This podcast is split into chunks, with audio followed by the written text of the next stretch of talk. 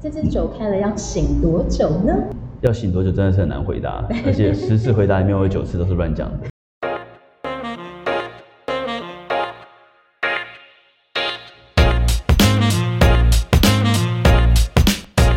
嗨，大家好，我是 Vinny，欢迎收听 Vinny 康拜，为你干杯。品酒是一种生活态度，也是传达情感的一种方式。这个频道将会分享着许多酒类的背景故事，偶尔也会邀请酒界达人们来客座闲聊，跟着我们一起愉快的前进这个微醺时刻。Vinny 干杯，为你干杯。那再来的话，就可能就是会有遇到一些客人会喜欢问说，哎，葡萄酒的温度啊，是要冰的喝呢，还是常温喝？呃，这也又是一个经验的，当然大部分东西都是经验的判断了。那在台湾的话，常温确实热了一点点，嗯，冬天可能还可以。那以白葡萄酒的话，很多白葡萄酒，如果它今天没有过橡木桶，或是这个品种你刚好认识，你有你的判断标准。但是大部分没有过橡木桶的，你可以试试看，从六七度、七八度，就是冰箱拿出来喝，拿出来的温度，拿出来温度喝。那你觉得，哎？口感入口是好的，可是香气没有出来，让它慢慢回温。那红酒的话，任何红酒我都会建议喝之前放冰箱一小时，出来试试看。嗯，放一小时，然后再出来，让它慢慢退温。对，因为。品酒你可以从低温喝到高温，喝到正常的温度了，让它有回温的过程。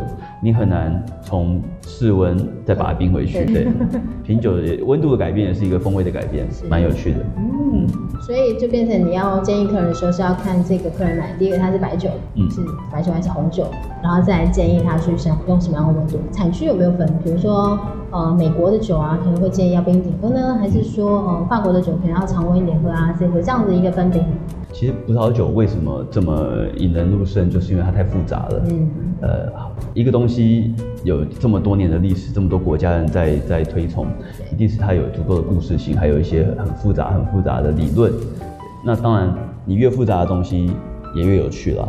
所以今天很难用一个国家来判断这个国家的风味。嗯，你要么就是用产区，要么就是用品种。那澳洲也有冷凉的地方。麦克雷伦湖那边就是风海风吹过来很冷凉的地方，那 Barossa 就是比较大陆型气候比较热的地方，那呈现出来的风格是完全不一样。所以很难用一两句话概括说这个酒就应该要怎么。被客人问的时候呢，就是要 case by case 的。我被客人问，我都会请我员工来请你回答这个问题，这样子。我我个人是很很少有机会跟呃客人直接接触到，对消费者和品酒人直接接触到。那我比较常在讲座的方式嘛，那讲座最好的就是。不给大家问问题的机会，哦，真的吗？因为会有很多客人一直要举手发问吧？有啊，对啊，对，遇到这种情况，所以说我们就等到讲完之后举手发问。那通常讲完大家都忘记自己要问什么。对，通常问题都是产生在当下。对，当下不能问哦，当下不能问，当下不能问。这个这个话，这个不错哎，以后我也要学一下。因为因为这个牵扯到一个问题，就是说，晚间我跟 Mini 或者跟 John 去任何的一个嗯讲座也好，或者是所谓的酒品发表也好。最后总会有一个叫做 Q&A 时间，对台湾人有个习惯，好像 Q&A 时间特别不爱问问题，就特别安静，大家都不敢问了。可是平常在就是讲座期间的时候，就会看到有人跃跃欲试，手臂这边想要举起来的那个感觉。嗯，就是你还没讲完下一段话的时候，他就已经很想要举手发问了。嗯，所以回归刚刚的问题，就课堂的时候或讲座的时候不能问 Q&A，大家又不会举手发问，哇，那你就下装了耶。对啊，多安全。不会啊，有时候我知道，呃，我们身为讲师，有时候你会觉得有大家可能没注意听，或是。没有问问题，好像你讲的不够好，然后大家没有问题，不安全感。对，我刚刚讲的，大家真的听得懂了吗？对，好像大家都安静，是睡着了还是怎么样？但是讲师路要走下去，你就要有莫名的自信，一定是我们讲太好了，他们没有问题，真的。我觉得就在这方面相当的厉害，也只能这样自己告诉自己了。对，这个方式不错，因为我们要。不然路走不长久。真的，真的。对。那你常常这样办讲座啊，有没有遇到就是最难回答的问题？最难回答的问题哦，我觉得单纯的问说，呃，什么酒比较好喝，用比较来讲是非常难回答的问题。有人说，那 Burgundy 的 Pinot Noir 是不是一定比新世界好喝？这根本就没有办法回答，没有办法回答，因为这跟个人的喜好有些是很明显，非常主观。对，因为在沙本来其实葡萄酒、日本清酒也好，或者酒类商品，它本来就是一个嗜好性非常高的一个商品类别。嗯，喜欢就是喜欢，不喜欢就是怎么勉强，它就是很讨厌。对啊，对，有人喜欢香菜，有人不喜欢，对对，南北肉粽嗯之类的，每个喜好不同。嗯，就像刚刚我们讲到的，可能有人喜欢甜美的，有人喜欢比较。熟女的，真的。那像我们这边也常常遇到，就是以日本清酒来说啊，也会常被问到说，那这样开瓶之后呢，几天可以喝完呢？几天要喝完呢？那葡萄酒应该也常常遇到这样的问题吧？在回答这问题之前，我突然想到，嗯，呃，我为什么要跟 Vinny 老师学习清酒？很大一个问题就是我想要站在。呃，因为我很小很小就做葡萄酒，我到十五岁就做葡萄酒。哇！那个在在国外啦，八天的。从长大的小孩。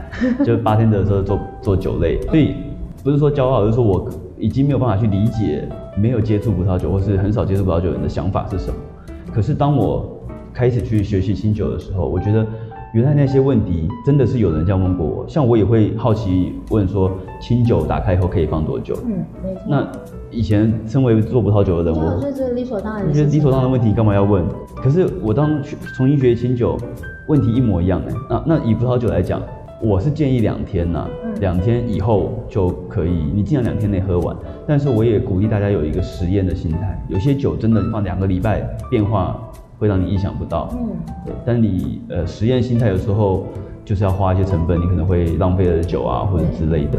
但变成是因为酒太多了，所以你也没办法保证它拎到底是什么样子的状态是最好。也许是两天、三天、一个礼拜，甚至是一个月。嗯，完全无法保证。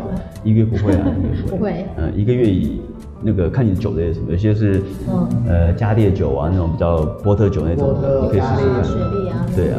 之类那种比较特殊的吃法，对对对对。就那我问一下哦，像你刚刚说的，哎，如果放久了可能不一样的风味，那这个观念，就像你之前说你在纽西兰或者在国外的时候，这些观念外国人也会有吗？还是说他们就像我们一样希望赶快喝掉，还是说他们也会想说放个一个礼拜，或者是说十四天？外国人如果大家。去国外欧美国家吃饭的时候啊，应该一餐下来，中午吃饭啦，你一两瓶酒就走掉了。对啊。对，那呃，为什么欧美国家葡萄酒变成一个风气，然后可以支撑他们的产业？那他们的从业人员薪水也比较高，是因为这个国家普遍的消费力是高的，就对酒类消费力是高的，有这个品饮的习惯。那你要支撑这个市场，你一定要有。大量喝的人跟专家的研究，专家可能喝不多，可是他们可以影响更多人去喝。嗯，大量喝的人就是他可能不在不这么在意酒是什么，而是他喜欢那个味道，他就大量的买，然后成为生活的一部分。对，所以回答刚刚 P 的问题是说，他们有没有这个习惯，纯放个两三天、三四天之后喝？我相信是专家级的人做实验才会这样做。对啊，平常的人应该是把它当做正常三餐这样子饮用的一个习惯的了。感觉像我们台湾人喝茶这样的概念。对，而且在国外很多，因为他们本身是当地的产区，对，所以他们酒甚至有时候比水还要来的便宜。嗯，酒成为生活一部分，真的是蛮蛮好的一个理想，我觉得。一件事情哦，那就要靠壮啊，就是代理商啊，我们大家一起努力的做推广。靠各位听众支持。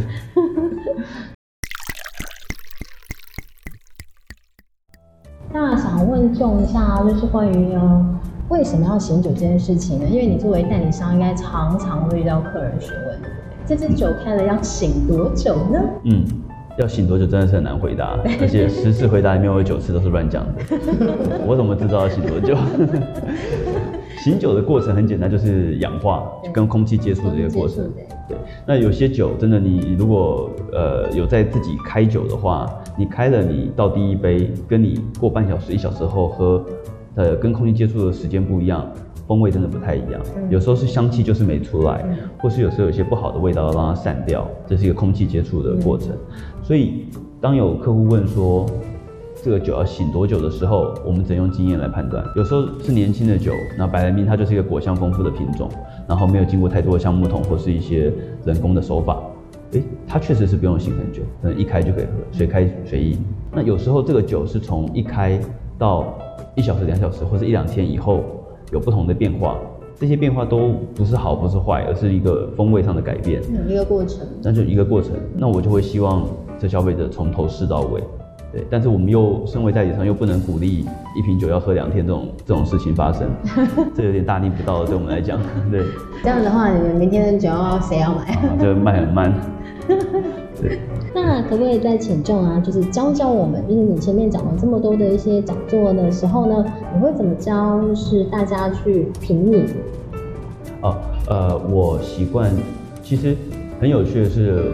杯子嘛，每一个人前面至少都会有几个杯子。那你请大家在品饮的时候，当然我们讲座有分那种比较入门的、初级的，就是可能很少的喝过酒的，专门在喝酒。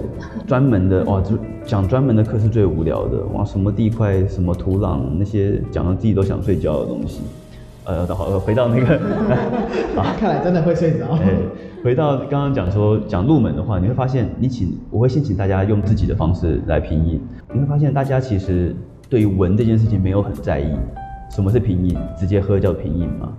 对，那可能有看一些电视或怎样，就是在口中可能漱两下叫做品饮。可是对我来讲，我会跟大家讲，闻才是最重要的。你有可能讲夸张一点，百分之八十都是闻，你今天不喝都不会怎样。你用闻才是最重要的。嗯，那呃，葡萄酒的杯子，相信大家都有看过，有点像是郁金香的放大，或是各种形状的。那它主要的目的就是肚子都胖胖的嘛，就是要让它的风那个香气可以在里面集中起来，然后在呃瓶口缩口的地方让你闻到。那所以闻是很重要。在闻的时候呢，我是建议大家把鼻子可以全部的放在杯口的地方。嗯，对。有些人是离很远，很像杯子会咬它一样。那可能看起来比较淑女还是之类的，我不知道。但是闻真的是很重要的一环啊。对，那有时候会晃杯，建议大家先闻，然后第二次再晃杯。晃杯是跟空气接触的一个过程。其实清酒也是这样这样品饮的啦，品闻的。对，因为我之前上周跟妮影那个节目的时候，我们也聊到晃杯这个故事。嗯，因为我遇到上周我说，哎，第一线的客人会跟我说。你看这个红白酒啊，晃起杯来多么漂亮啊！颜色是红色的。嗯。我跟咪咪说，哎，客人说很漂亮，我知道。他说，他说清酒就是透明，透明还有透明，啊有时候可能会有三催色，他们就会觉得喝清酒观颜色这件事情好像跟红白酒又不一样。红白酒观颜色会变得比较好玩，然后他们就 complain 说，哦，日本酒观颜色。相对 boring 的一点，怎么看来看去就是这样子颜色哦，对？选择性没有太多之类的。了解了。其实，呃，以专业的讲法来讲，就是如果我们今天跟消费者介绍颜色，要讲的是很重要啊，因为你可以对从颜色了解这个品种，对。可是对我来讲，颜色又不是这么重要。我我可能我看纯粹就是看它的有没有杂质，有没有之类的，或者是它的成年的时间。对。可是有些酒，你看颜色，你根本不可能知道这是什么酒。呃，Nebbiolo 单宁很重，可是它颜色却是很淡雅的红色，你没有办法一看就知道，哇，这是 Nebbiolo。如果你身边有朋友一看就知道它是什么酒，那这个它就是神了嘛。对，不太可能发生了。对，但是太强了。哎，其实清酒应该也是，你可不可能说看这个颜色就知道哦，它是帕基二克山？不可能，不可能。哎，这边可以讲品牌的吗？哦，真的吗？好，我们没有在那个，没有收广告形象费。OK，OK。好，因为我因为清酒也有很多不同颜色的表现呢。对，我们在考试的时候也有写。颜色嘛，虽然我已经忘记考试内容是什么。没关系，通常都是考过就忘。对对对，我是非常尽责的学生，考过就忘。所以呃，清酒在观察颜色也可以，至少可以观察到它如果储存的方式啊，还是呃时间放的长短。对啊，有些比较深一点的琥珀色深一点点，或是真的是呃十几二十年可能都有酱色。对啊，对，那反而很少。比较少看到完全透明无色的清酒吧，大部分都有带一点，因为本来清酒刚酿完的时候，它本来就是那种稻草绿，或者说就是淡金黄这样子。嗯，那主要是经过碳过滤，那这个跟葡萄酒本来就不太一样。对啊，对对对，所以像钟刚说，就是葡萄酒色看完之后呢，下一个步骤要回到做什么？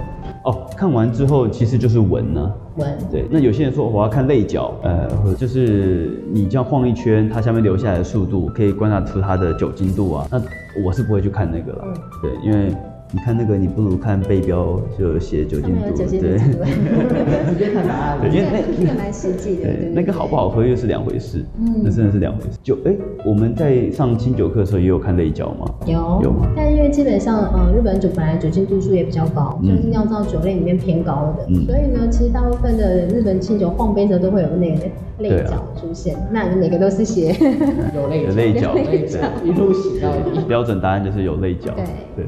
那其实你今天手上没有两支不同的酒同时晃杯做比较的话，你根本就分辨不出留下来的速度嘛。那喝酒喝的这么麻烦，就就就就有点太公式化。真的，就是喝个酒还要等一下哈，我先测量一下有几度，然后留下来的速度大概几秒钟，这个算浓稠度，一二三四五哪一个级别？其实我相信每一个朋友身边都会有一两个朋友刚刚才上完一些证照课程。那讲出来的话都会，哎，这个酸度是三三，我给他三分种之类的，对，那都都会有个过渡的那个过程啦。然后可能也会很厉害的说啊，我觉得这个酸度应该是一点七左右。嗯，心想，哇，你要怎么喝出一点七这个概念呢？对。然后结果他说，其实我只是就像就我们这样的，我背标一打开，因为它写一点七啊。日本酒，刚刚已经先看过了，我先看一下日本酒度几度跟三度几度。其实日本酒，我我觉得它的那个数字，就是说像一点七酸度这个，他们其实比葡萄酒清楚很多哎，对啊，都把它数值化了。可是这个数值，因为它的背后还有很多错综复杂的干辛口度啦、日本酒度影响、正过啊，所以其实也是一个参考值哦，不是绝对的东西，是绝对，对对对对。所以回到刚刚像那个仲刚有提到说，那边罗它本身单宁，单宁是比较常经的，嗯，那这个单宁对很多人来说到底是什么样的感受？嗯，为什么叫单宁，或是它喝起来是怎么样的风味？嗯，我有时候会跟。上课时候会讲，如果你真的要体验什么是单宁的话，你可以去含茶包，是什么茶都可以吗？红茶的单宁多一点，红茶多一点，就含一下那个苦涩感，对不对？就就那个单宁在里面。那单宁说穿了就是多酚物质嘛。那一定会常常有人听到，我们不要讲传言啊，是一个显学。大家说喝葡萄酒比较健康，呃，睡前喝一杯，对。那其实，呃，我个人也不讲个人，就是我看了一些书籍啊，或是因为我本身也有从事，呃，健医疗产业嘛，对，所以我是比较不不赞成这个说法了，不赞成这个说法。虽然我们推广酒的人好像应该要把它当做是真的，就讲葡萄酒，大家说里面有白藜芦醇，那多酚物质，那喝了可以压制心血管疾病，呃，或是喝的人比不喝的人健康，可是。大家应该都知道，酒精对身体就是一个伤害，一滴酒精就是伤害。对，可是人的身体是很奥妙的，它绝对不是说啊，你喝酒精加加减减这么简单。为什么喝酒的人反而呃实验数据看起来比较健康？那是因为他们的生活习惯，呃，有在运动啊，或者是经济条件比较好啊，对，比较开朗啊，因为喝酒比较开心嘛，放松。对，所以他们或许。以大数据来讲，他们觉得活得比较久，呃，病痛比较少。可是我们今天单独来探讨酒精的话，一滴就是不好。嗯，所以大家还是要适量。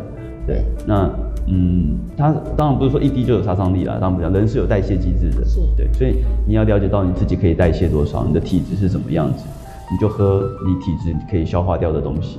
对，当然尽量是不要过量。对，所以我们要推广就是那个 饮酒不要过量，而且可能身体健康也是比较重要。看就那种身材，就是一副有练过的，对，可能酒量跟排新陈代谢也比较好。可是我们是 podcast，我没有看到。今天只有声音，太可惜了，我觉得卖点的。用我的视角来帮大家叙述一下，秀的身材是相当的健美。有机会我们在做直播或是开 YouTube 频道的时候，再再请众来亮相一下，大家就会理解到说，哦，原来喝葡萄酒的人的生活是这么的健。健康，呃，给我时间练一下。对，好，那我们今天呢，就非常感谢呢，仲呢来到我们的 podcast，跟我们分享很多的关于就是葡萄酒的一些呃背景啦、故事啦，还有他的一些经验这样子。那希望下次有机会呢，我们再邀请仲呢来跟我们分享更多更多的专业知识。那谢谢仲，谢谢，谢谢。